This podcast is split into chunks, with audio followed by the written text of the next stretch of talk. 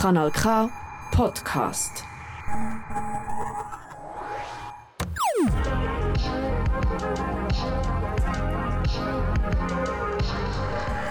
Kanal K. Kanal K. Stell dir vor, du hattest einen langen, anstrengenden Tag. Du kommst nach Hause und lässt dir ein Bad ein. Solange sich dieses füllt, holst du dir ein fruchtiges Glas Wein und ein paar Snacks aus der Küche. Mit letzter Kraft schleifst du dich zurück in dein Badezimmer. Du schließt deine Augen und genießt das Geblubber. Es blubbert und blubbert und du versinkst in deinen Gedanken. Das Wasser umschließt dich wie eine warme Umarmung. Du denkst an den vergangenen Tag, vergangene Erlebnisse, vergangene Freundschaften. Du denkst und denkst und irgendwann ist dir nicht mehr zum Denken zumute. Du öffnest deine Augen und entdeckst das alte Radio auf dem Gestell. Ja, Radio. Das wär's jetzt doch mal wieder.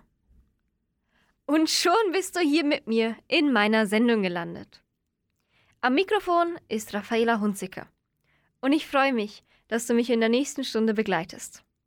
In der Wanne darfst du bleiben. Das passt sowieso.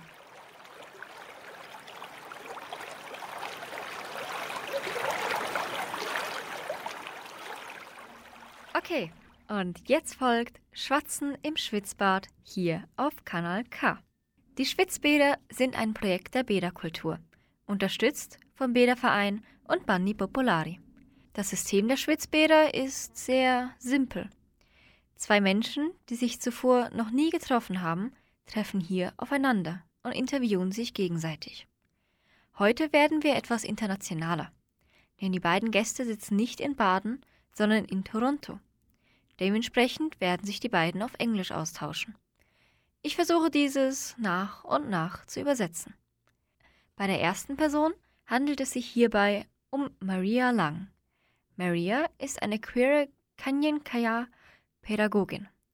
Gemischter Hankshoni, ein irischer, schottischer und südafrikanischer Siedler. Ihre Familie stammt von sechs Nationen des großen Flusses und sie gehört zum Clan der Schildkröten. Sie ist Leiterin beim Native Youth Sexual Health Network und ihre Arbeit umfasst zwei Spirit- oder LGBTQ Workshops zum Aufbau indigener Gemeinschaften. Sie ist auch die Autorin vom Buch Urban Indigenous Youth Reframing Two Spirits, das im Jahr 2021 veröffentlicht wurde und auch hier in der Schweiz erhältlich ist. Bei der zweiten Person handelt es sich um Terza Jean Cuthand, geboren 1978 in Regina, Saskatoon. Er macht Videos, Filme und Performancekunst über Sexualität, Wahnsinn, queere Identität, Liebe und Indigenität. Seine Arbeiten wurden bereits auf internationalen Festivals und in Galerien gezeigt. Mary Lan und Thursa sind hier, um über Two Spirits und indigene Lebensweisen in der Welt zu sprechen. Der Begriff Two Spirits wurde seit den 1990ern von indigenen Völkern als Selbstbezeichnung verwendet. Er spiegelt das komplexe Verständnis von Geschlecht und Sexualität wider, das für jede Nation oder jedes Volk spezifisch ist. Heutzutage wird der Begriff häufig in dem wörtlichen Sinne verwendet, dass zwei Seelen jede indigene Person bezeichnet, die zwei Seelen hat, eine weibliche und eine männliche Seele interpretiert. Es war Thursa, die das Wort Indie Queer vorschlug, das eine Zusammensetzung aus Indigenous und Queer ist. Wenn wir uns im virtuellen Kanada befinden, würde ich das Land und die Gewässer ehren, die diese Sprache möglich machen. Und auch die Menschen, die sich um sie kümmern. Aber dieses Gespräch findet online statt. Irgendwo zwischen Baden und Toronto, wo sowohl Marie als auch Thursa leben. Aber sofern sie sich auch sind, die beiden Städte sind durch Wasser verbunden. Der Name Toronto ist ein Anglizismus des Wortes Homochain Cheek Toronto oder A Toronto, was wortwörtlich übersetzt ein Baumstamm im Wasser bedeutet oder manchmal auch Bäume, die im Wasser stehen. Toronto gehört zur Region der großen Seen, die die kolonialen Grenzen überschreitet. Das heißt, die Stadt ist vom Wasser umgeben. Und genau das gilt auch für Baden. Baden, das ja wörtlich auch Baden bedeutet. Wir sind auf Wasser angewiesen. Nicht nur, um darin zu baden, sondern auch, damit wir leben können. Während in der Gegend von Baden jeder Zugang zu sauberem Trinkwasser hat, ist dies nördlich von Toronto im Sechs-Nationen-Reservat nicht der Fall. Denn bis vor kurzem hat der Schweizer Nestle-Konzern täglich Millionen von Litern Wasser aus dem freien Land der Sechs Nationen entnommen. Die Bewohner von Six Nations haben kein trinkbares Wasser mehr. Ein weiterer Grund für ungenießbares Trinkwasser ist die Förderung von Öl und Gas in dem Gebiet. Dies wird in Nordamerika häufig auf unbesiedeltem Land der Ureinwohner durchgeführt. Nordamerika ist der zweitgrößte Erdöllieferant der Schweiz. Schweizer Banken und Versicherungen sind dort die wichtigsten Geldgeber für nordamerikanische Ölförderprodukte, darunter die Credit Suisse die auch der Hauptinvestor der 47 heißen Quellen war, wo diese Gespräche später zu hören sein werden. Diese Beziehung dominiert nicht nur den Fluss von Wasser und anderen natürlichen Ressourcen zwischen den beiden Städten, sondern auch die Kultur. Zunächst in Form der menschlichen Quellen, die bis Mitte der 1960er Jahre andauerte. Als in 2021 das Nordamerikanische Ureinwohnermuseum in Zürich angefragt wurde, dass man doch bitte die Rückgabe der Sammelstücke des Museums an die rechtmäßigen Besitzer veranlagte, wurde darüber informiert, dass die Zürcher Stadtverwaltung nicht für die Rückgabe zuständig sei und dass die Zürcher Öffentlichkeit Forderungen stellt und diese auch bedient werden müssten. Diese verlangen ihren Winnetou. Wie Mary in ihrem Buch feststellt, üben Anthropologen oft eine ähnliche räuberische Faszination auf den Mythos der natürlichen indigenen Geschlechtsfluidität aus. Für queere Körper ist es nicht ohne weiteres möglich, sich eine Auszeit vom Alltag in der heißen Quelle zu nehmen, wie 47 auf ihrer Webseite vorschlägt. Heteronormative Blick sich diese Zeit nicht nehmen wird. Für indigene Körper ist es nicht einfach möglich, sich eine Auszeit von der Natur zu nehmen, die gleichzeitig Identitätsstiften und eine Ressource ist, die für den Profit und die Kulturen der anderen ausgebeutet wird. Aber heute sind wir nicht hier, um noch mehr wegzunehmen, sondern um zuzuhören, zu lernen und etwas zurückzugeben. Das war meine sehr kurze Zusammenfassung. Aber hören wir doch mal rein, was Thirza und Mairie Laing besprechen.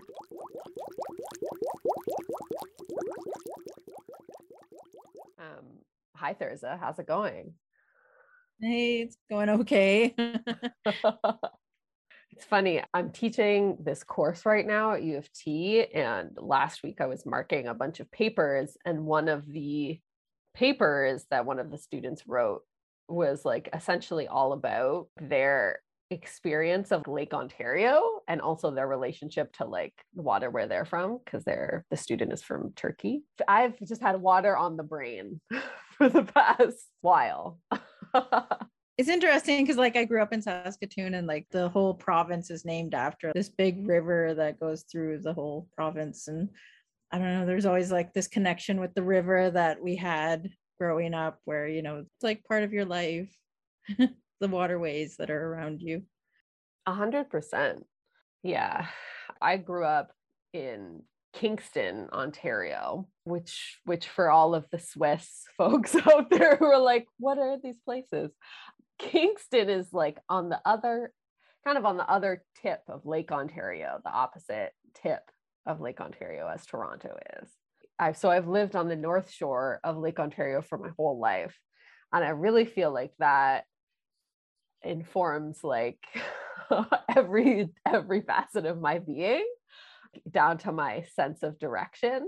Like i have a really strong sense of direction like most of the time but like i think a lot of that comes from like having grown up and lived lived my whole 29 years on this earth in places where the lake is always to the south. So there's like a lot of like easy um, helpful kind of like orientations built in yeah i love living on big bodies of water i lived in vancouver um, for like most of my 20s and obviously that was like there was the ocean and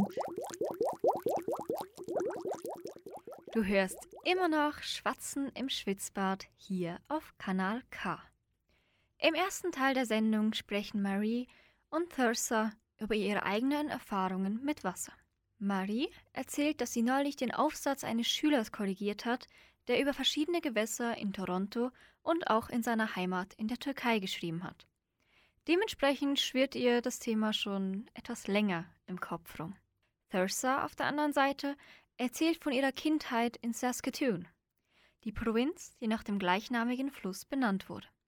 Der Fluss war in ihrer Kindheit immer sehr präsent und hatte Einfluss auf sie alle und ihre Entwicklung. Mary ist in Kingston aufgewachsen, das sich auf der gegenüberliegenden Seite von Toronto am See Ontario befindet. In ihrer Erfahrung hat sie sich auch durch den See anders entwickelt als andere. Beispielsweise hat sie einen sehr guten Orientierungssinn, da sie sich immer daran orientiert, dass der See im Osten ist. Bevor wir jetzt weiter dem Interview von Mary Lang und Thursa Cuthand lauschen, hören wir uns erstmal das Lied von Ray Zaragoza an. Run with the Wolves.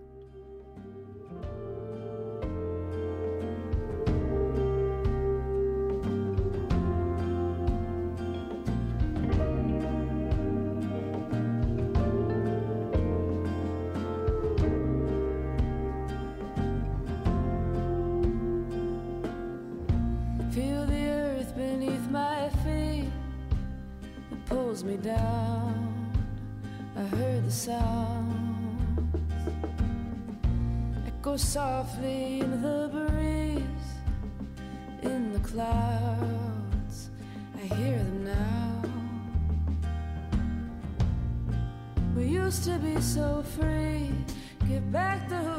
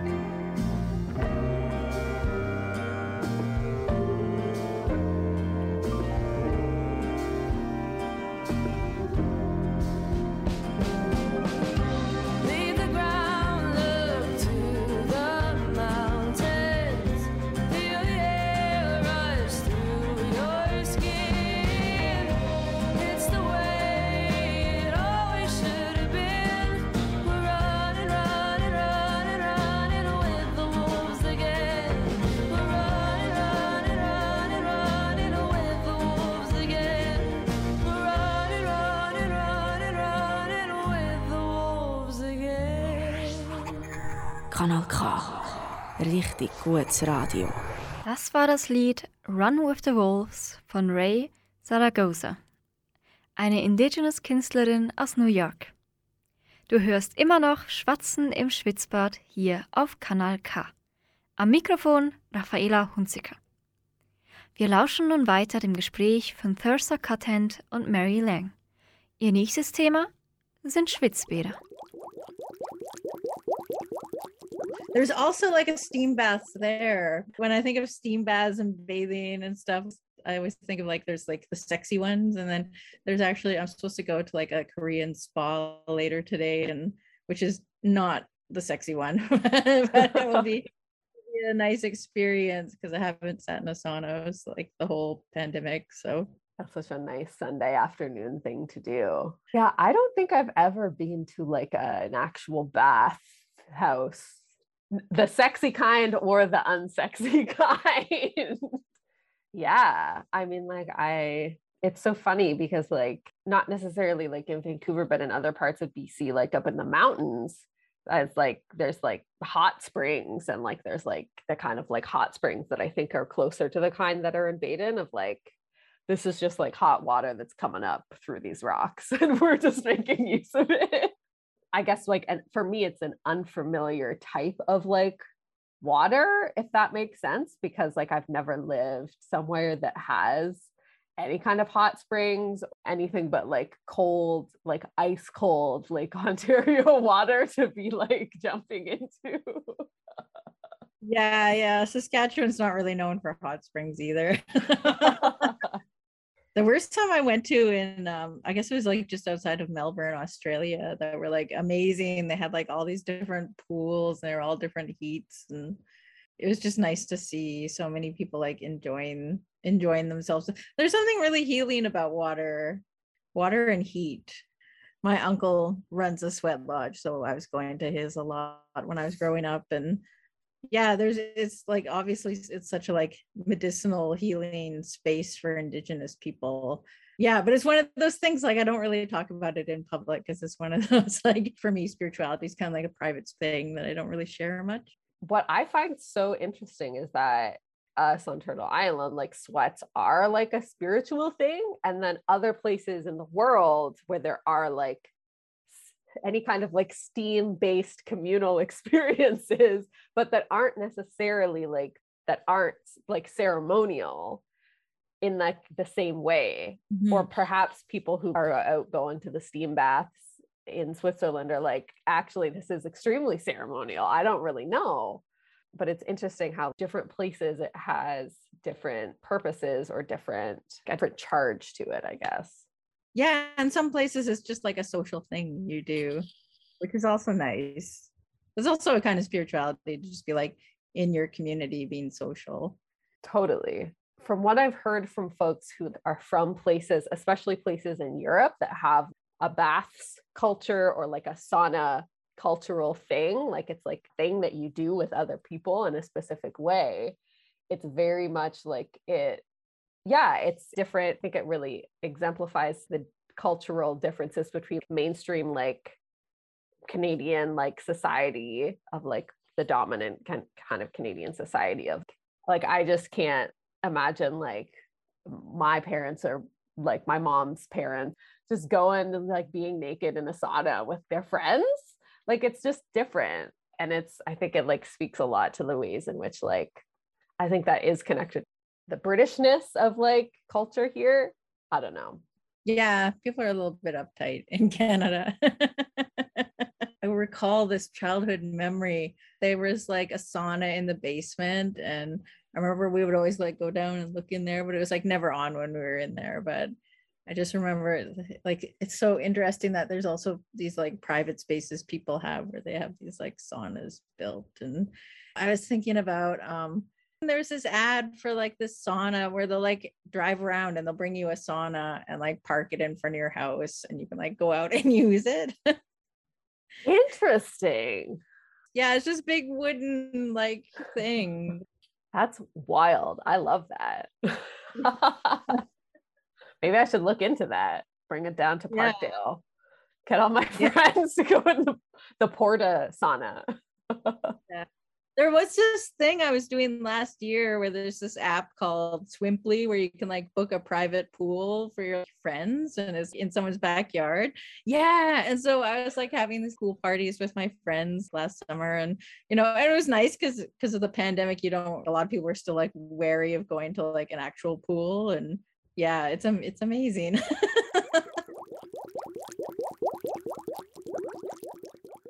In diesem zweiten Part reden Mary und Thursa über die verschiedenen Arten von Badehäusern.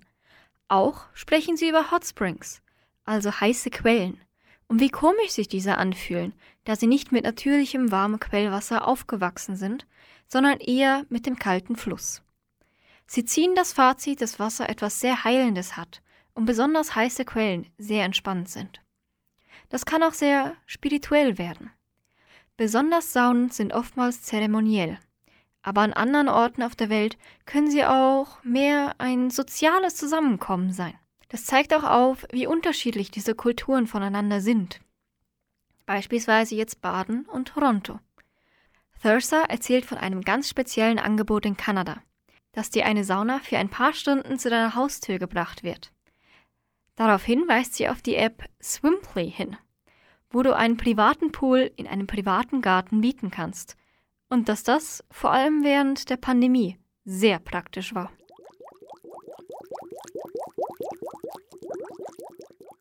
I used to live kind of near the Christie Pitts, uh, the Christie Pitts pool, but there was like one or two summers where I, I think it was like right after I finished grad school, like I would go at least a few times a week, kind of at lunchtime, to go and swim in the pool during the summer when it wasn't busy and full of kids. It felt so good, just like swimming and like being held by water, even if it's like chlorinated pool water where if you put your head under you can like used band-aids that have fallen off into the pool like even that kind of water still feels soothing and like really healing just to the physics of it being held by the water in that way Yeah. Have you ever done one of those like float tanks? Lay there and you're in the dark. I haven't, but I'm like so curious to try. I'm also very curious. I've never tried it. I actually used to work around the corner from, I think it's just called Float on Queen Street near Dovercourt. And one time, one of my old coworkers went, like he came in at like the office at like 11 a.m. and he was like, Well, I did it. I tried the float tank on behalf of the whole office. And he said it was good. Yeah, I would love to try that.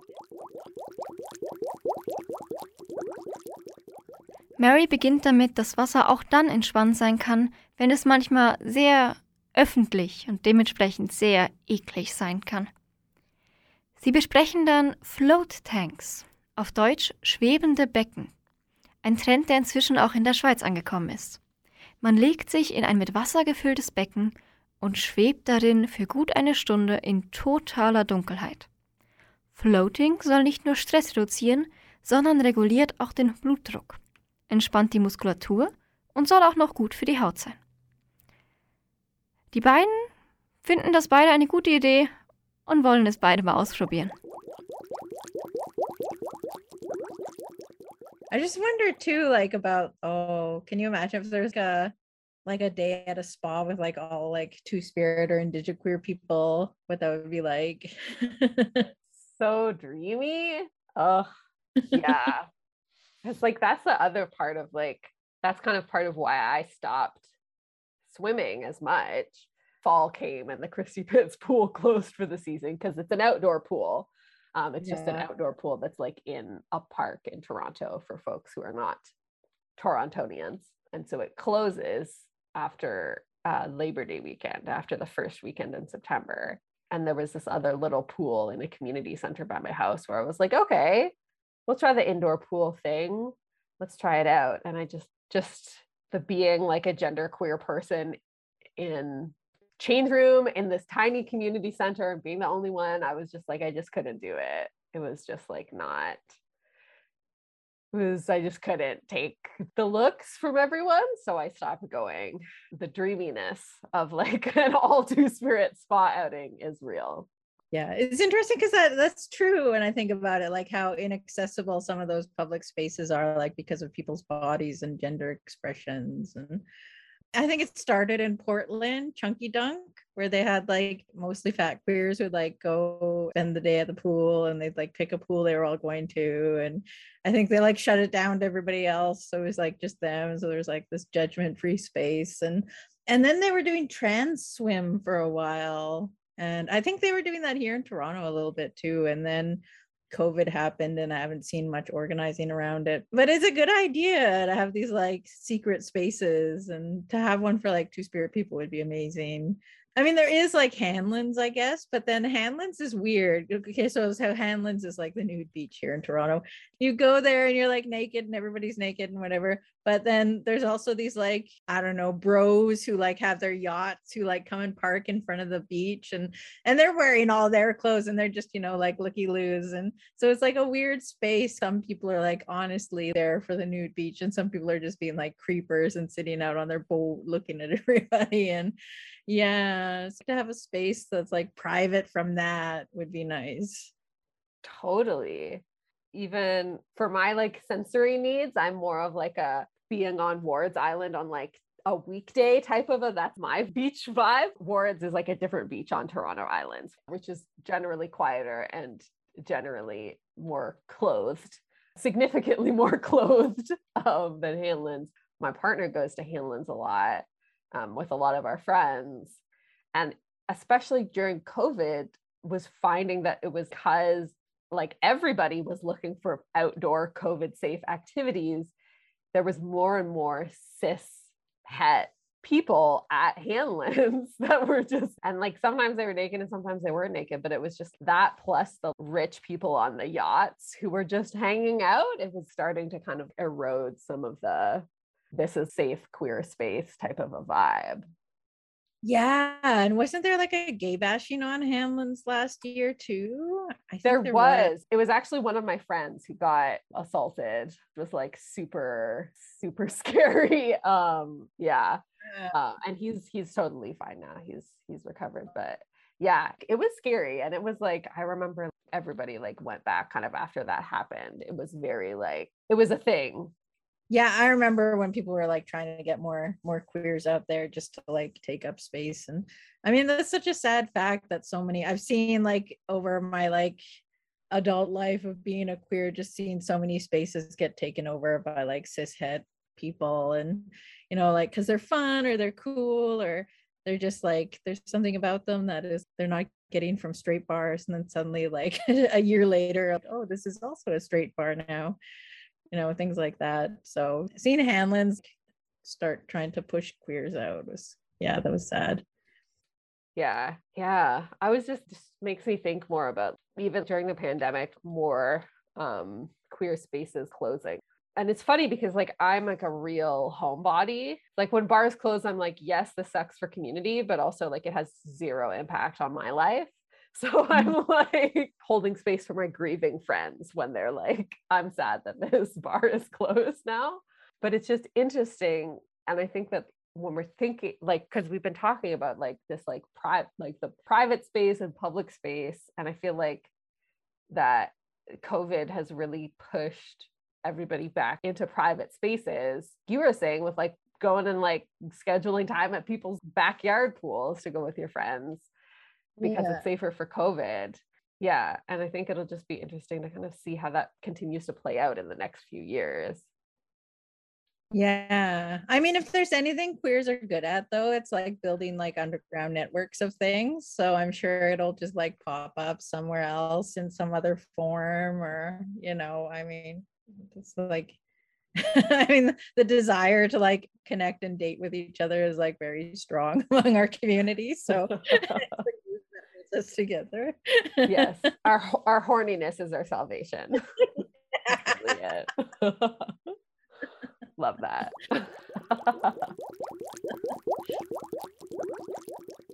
Mary erzählt, dass das der Grund ist, wieso sie nicht mehr allzu viel schwimmen geht. Nachdem ihre Outdoor-Body für den Winter geschlossen war, ist sie im Winter in ein kleines Indoor-Pool gegangen, aber als einzige indie-queere Person wurde sie immer angestarrt. Also ist sie nicht mehr gegangen. Thurster stimmt zu, dass viele öffentliche Orte nicht zugänglich sind, da die Erwartungen und Vorurteilen der Mitmenschen zu unangenehm sind. Aber für eine Weile gab es Trans-Schwimmen in Toronto. Sie erzählt vor dem neuen öffentlichen Ackstrand in Toronto und auch, dass viele Menschen zwar wirklich da sind, um nackt zu baden, aber andere nur dort sind, um diese Menschen zu begutachten. Mary erzählt von Wards, einem anderen Strand in Toronto, der etwas privater ist. Und sie sprechen beide über den Strand Hamilton, der zuerst ein sehr queer sicherer Ort war, aber dass es dort letztes Jahr sogar zu einer homophoben Attacke kam. Darunter war einer von Marys Freunden. Sie ziehen das Fazit, dass viele Gay-Bars sich nach und nach zu normalen Bars entwickeln. So nun auch der historische queere Strand in Toronto. Aber es ist bekannt, dass queere Personen sehr gut im Vernetzen sind und sich gut organisieren können. Also wird sehr bald wieder etwas Neues entstehen. Yeah, it's funny also thinking about when we had planning call for this talk and we were talking about baths as a thing. The only like bathhouse that's advertised as a bathhouse that I've ever seen was that old was called Oakleaf or something on Bathurst at Queen. There was this old, old. I assume it was the sexy kind of bathhouse because I feel like all of the non-sexy bathhouses are like out of the downtown core, and all of the like gay dudes cruising bathhouses are the ones that are downtown. I think the aesthetics of urban spaces that are about to be gentrified but that haven't like actually been demolished yet like buildings that are closed and that have the big like a change is proposed for this site. Toronto zoning committee sign out front of them um, but haven't gotten gentrified yet. There's like a queerness to those aesthetics or to that liminality That's interesting. It's interesting too, though, because queers are like often thought of as being the, like one of the first waves of when when an area is being gentrified, gets the queers and artists that you know show up first because it's easier to buy property there or rent there, and then people start leaning in and property rates go up and all that. and I've, it's funny because like as an adult i've never lived anywhere other than toronto so i don't have a good sense of like what the the vibe is for other queer spaces in other cities you know? Definitely it seems like it's always it's like gays gays eating ourselves. It's like well it's it's actually it's most cis gay white men. Like always like people buying other people's properties and turning those into condos and then there's a new coffee shops there's new bars. Mean, there is definitely like a hierarchy even in the queer community with cis white gay men at the top and and two spirit people are like so far down on the bottom unfortunately.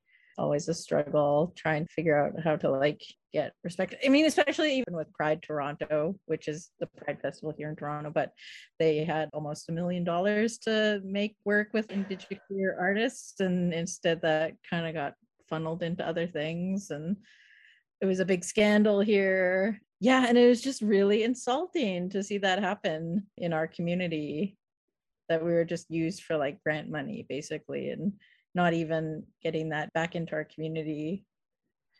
yeah it was really like for lack of a better word it was fucked up mm-hmm. like it was kind of when that whole report came out by this whistleblower person for me and for like some of my friends. It was the disappointed but not prized type of a vibe right? Because this happens we see it happen all the time.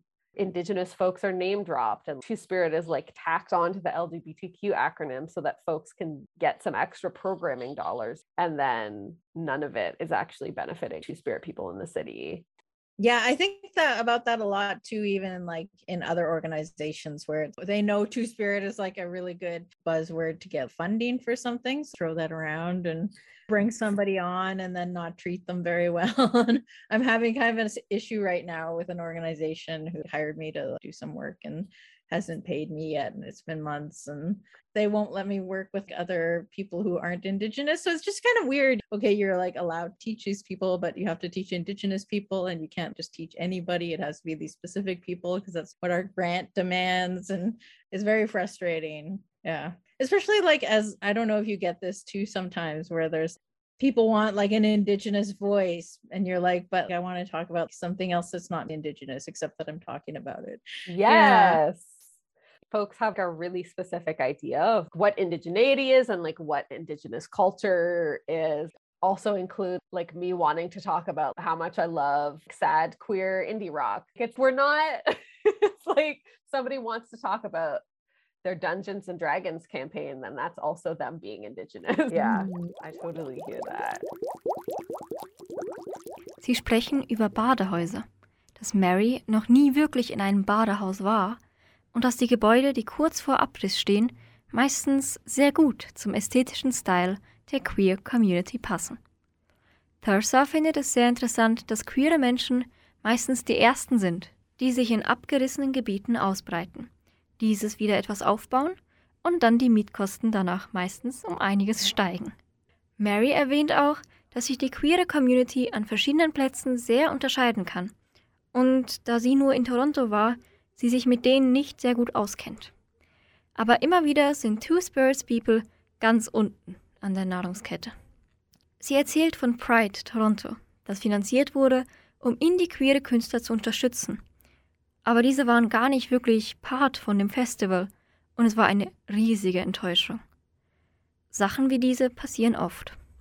Thursa erlebt momentan genau dasselbe mit einer Organisation, die sie seit Monaten nicht mehr bezahlt hat, und sie darf auch nicht mit Menschen arbeiten, die nicht Indigenous sind. Sie ziehen das Fazit, dass man als Indigenous nur über Indigenous Themen sp- sprechen darf, aber eigentlich ganz viele andere Interessen und Qualitäten hat, die vergessen werden. Bevor wir nun weiterhören, hören wir uns erstmal das Lied von Reed an, eine indigene Künstlerin, die auch die bekannte Halsstimm-Gesangart verwendet, das man auch als Throat Singing bezeichnet.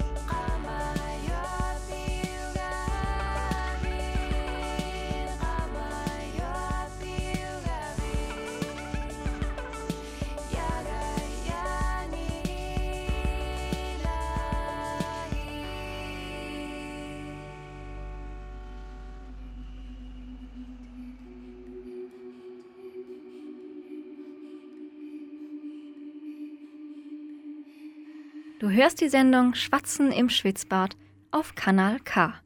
Am Mikrofon ist Raffaela Hunziker. Heute dürfen wir uns das Gespräch zweier Indigenous Artists aus Toronto anhören.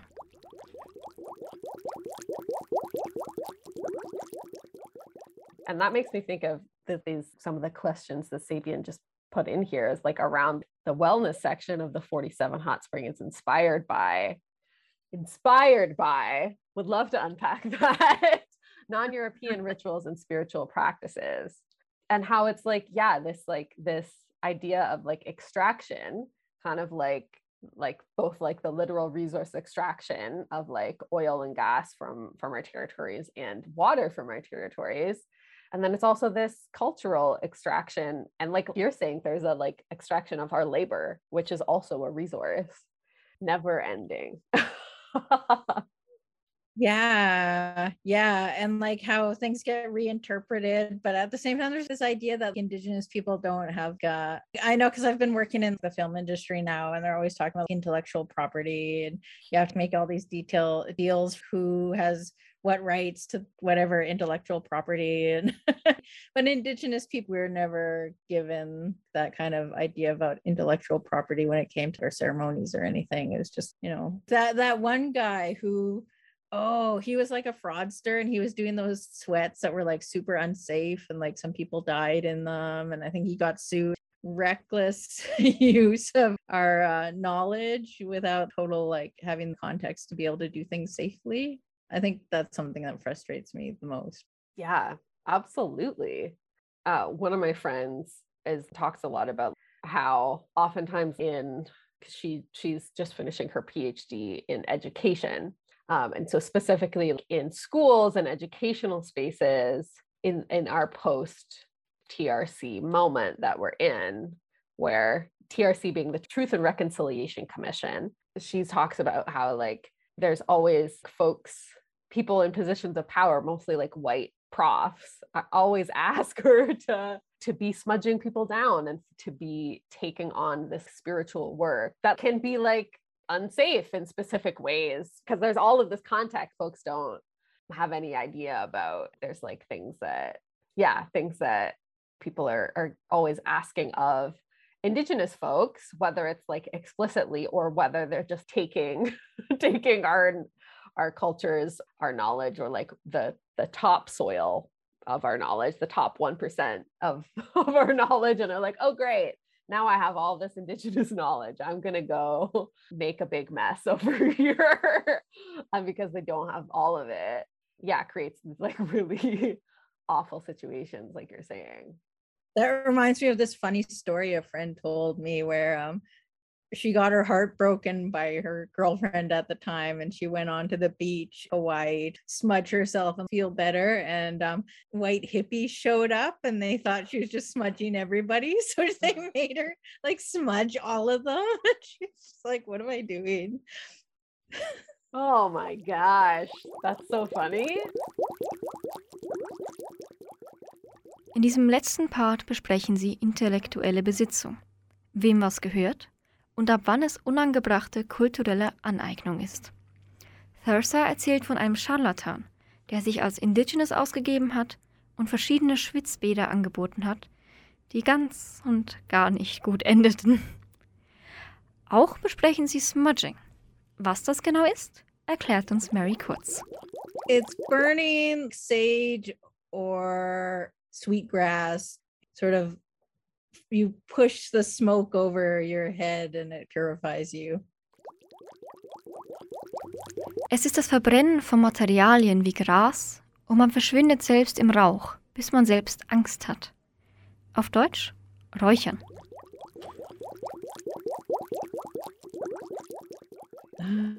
yeah i think i've let myself kind of pushed into those situations where i have to smudge somebody or something and and it's in a work context and i'm always kind of like why are we doing this at work? I don't know. There's something uh, again it goes back to that thinking spiritual things are like private things for myself where Like I'm not really like I could smudge right now if I wanted to, but you know, like I don't I don't really like do that in public very much unless somebody's all somebody else is doing the smudging. So yeah. yeah and like there's there's there's a real i think hunger for like an intense hunger from um, from non-indigenous folks here for for our spiritual practices kind of brings me back to sweat yeah i think like smudging and sweats and i don't know if it's just an alliteration thing i think it probably has more to do with those being the like most well-known spiritual practices um, that are like shared by lots of different nations um, on turtle island. But this the the ravenousness of the hunger that folks and like the real entitlement to um to the to our our ways of doing things makes me think again of like this how this the 47 hot spring has like this wellness section with like with like practices from who knows where from probably all over the world. What i've heard a lot of elders talk about is the fact that folks specifically european folks and european descended folks are really missing like there's that hunger that's there both because of the colonial mentality that is pervasive in Canada and also in Europe that's that folks have been brought up with and indoctrinated into but I think there's also this real need for grounding and connection and connection to place and connection to water and connection to like spirit that folks don't have in their own various white cultures because either they were destroyed during other parts of colonialism or they destroyed it themselves you know Yeah, I think it is. Like there's like that uh, that desire to like connect with something that's like I don't know, maybe older than cultures. I don't know, it's funny. I mean, I think it's also just there's so many people who like want to be indigenous right now and or who are pretending to be indigenous or you know like um taking on our stories and trying to pretend that they're their stories and it's very it's interesting like it's not only our cultural activities being taken now it's our identities and like who we are and people kind of like trying to bypass being settler because no no i have an ancestor from like the 1600s or the 1700s or the 1800s or whatever. Yeah they're kind of dodging responsibility and mm-hmm. distancing themselves from whiteness. It's something to see. It's it's something. Yeah but it's amazing when they do that to create a career out of it and then Mhm. and it's like you think no but your work was so good anyway. You could have had a fine career as a settler why i don't know why you had to spin this whole lie. I don't know it reminds me of that show the talented mr ripley where he just gets caught up in lie after lie after lie and i think oh that must be what like someone pretending to be indigenous must feel like at a certain point right? Like they're just in too deep at some point. Totally. And i'm like how i mean i just told i fully like can't wrap my head around why people do it i can't imagine that once you're at a certain point there's no going back. Like they're like i'm in i jumped in with both feet and now we're here. And now what do they say to their families? They're like hey yeah. grandma you like you're Métis now. Fyi like i need to like, if anyone from the newspaper comes tell them you're Métis. Like i don't know what no it's true. It's funny when it's their family that calls them out though where they're like actually all of us are white and we don't know why our relative is doing this. That is always the best. Family always keeps you humble so. Absolutely. Yeah. Kanal K. Richtig gutes Radio.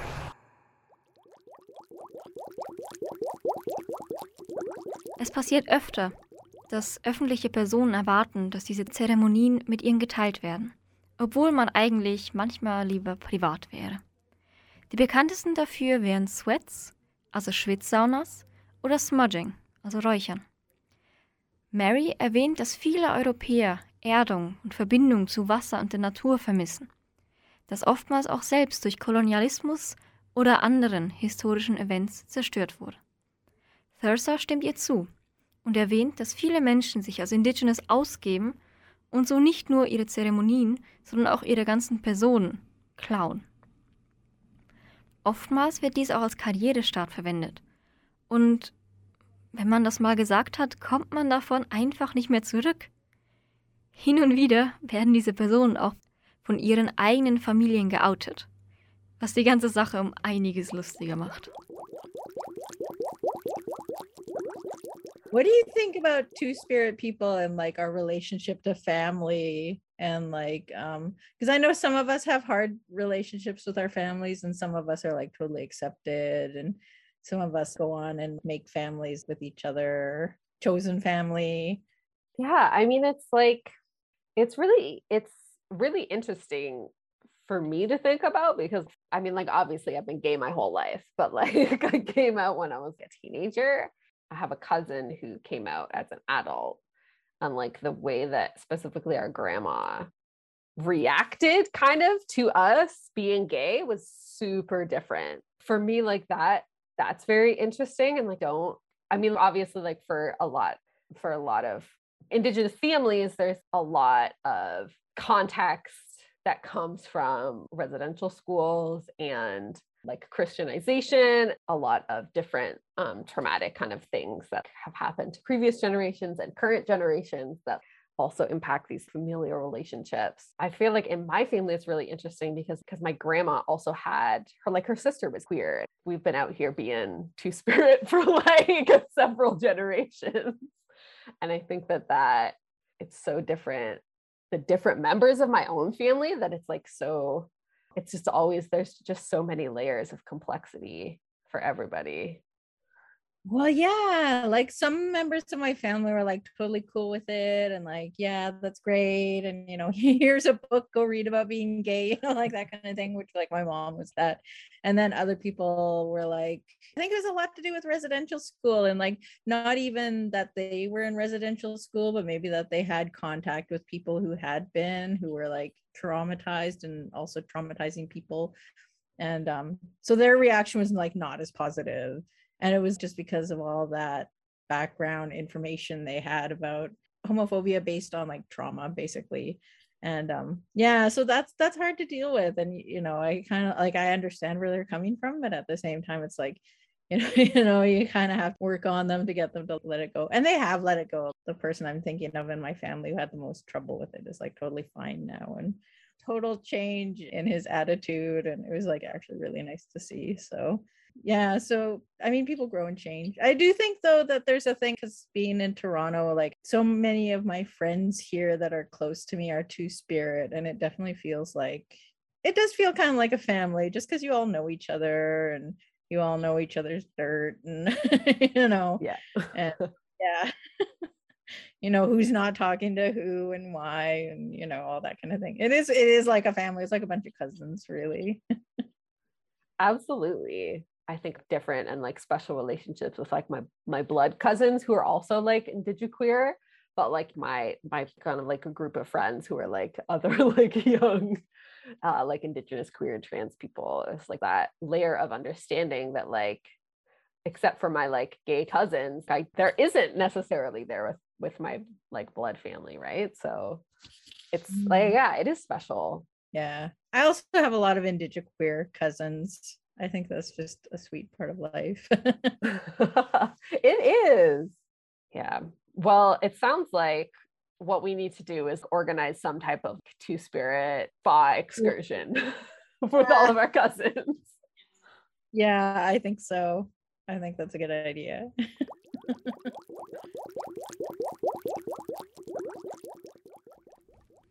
Sie besprechen die Verbindung zu ihren Familien, wie viele verständnisvoll sind und wie andere sich eine neue Familie unter Freunden suchen. Sie besprechen auch, wie die Reaktionen sich unterscheiden können, wenn diese Personen in den Umerziehungsschulen waren, die oftmals sehr extrem christliche Werte vermittelt haben, zeigen sich diese Werte oftmals um einiges stärker als diese, die keinen Bezug zu diesen Schulen hatten. Es ist wie eine Traumareaktion. Und Thursa hat die Erfahrung gemacht, dass einer ihrer Verwandten sich über die Zeit mit dem Gedanken angefreundet hat und jetzt total okay damit ist. Sie ziehen das Fazit, dass Freunde, die selbst von dem gleichen Hintergrund kommen, eine ganz spezielle Verbindung teilen. Und auch ganz speziell Cousins, die sich viel näher stehen durch die Umstände als in anderen Familien.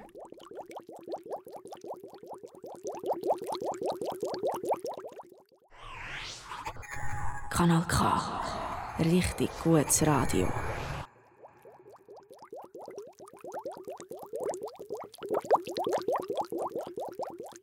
Leider kommen wir nun schon wieder zu einem Ende. In der heutigen Episode von Schwatzen im Schwitzbad haben wir einen Ausflug nach Toronto gemacht. Wir lauschten Thursa Cuthand und Mary Lang, die über verschiedene wässrige Themen sprachen und ihre Erfahrungen als indie-queere Person in Toronto zu leben. Diese Sendung entstand in Zusammenarbeit mit der Bäder Kultur zu dem Projekt der Schwitzbäder.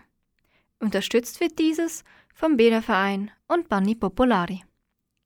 Heute am Mikrofon ist Raffaela Hunziker. Und ich wünsche dir noch einen wunderschönen Abend. Hier auf Kanal K geht es jetzt weiter mit dem K-Tracks Nachtprogramm. Aber zuvor dürfen wir noch etwas mehr Musik von indie-queeren Musikern lauschen. Tschüss!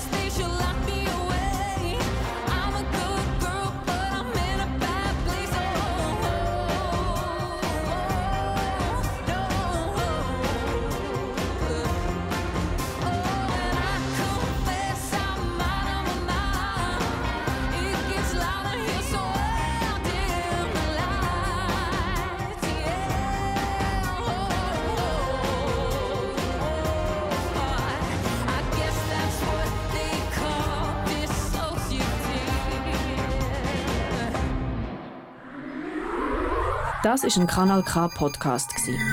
Jederzeit zum Nachhören auf kanalk.ch oder auf deinem Podcast App.